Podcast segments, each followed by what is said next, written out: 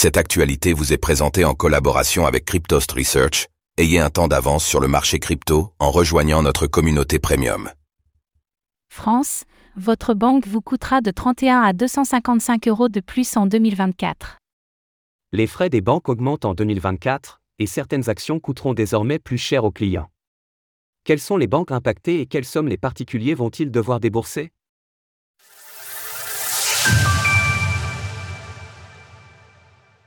Les frais des banques augmentent en 2024. Selon l'étude annuelle Panorabank du journal Le Monde, les tarifs des banques augmenteront en moyenne de plus 2,5%. C'est une progression nette. En 2023, la hausse des tarifs était à peine perceptible, avec plus 0,4%.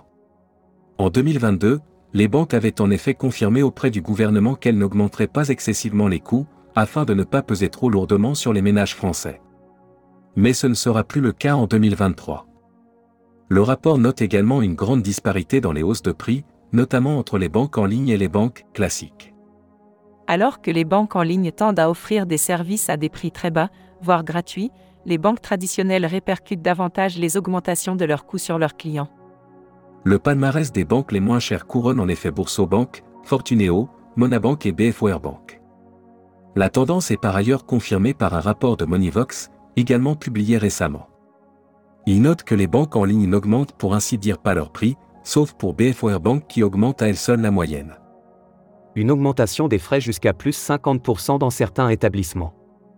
Mais pour les banques traditionnelles, les hausses peuvent être salées.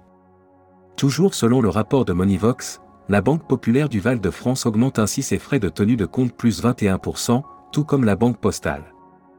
Et chez le Crédit Agricole Centre-Ouest, les frais explosent de plus 50%. On note aussi une hausse des frais liés aux cartes bancaires, bien que plus mesurée. La conclusion, c'est qu'il est difficile de faire des généralités en termes d'augmentation des prix, selon un rapport d'économie matin. Les consommateurs doivent rester attentifs aux variations significatives selon les services et les régions. Cette situation met en lumière la nécessité d'une approche plus équilibrée et transparente en matière de tarification bancaire. Selon les profils types établis par l'étude du Monde, les Français pourront donc débourser de 31 à 255 euros de plus que l'année dernière pour utiliser leurs comptes bancaires et les services liés, tels que les cartes bancaires.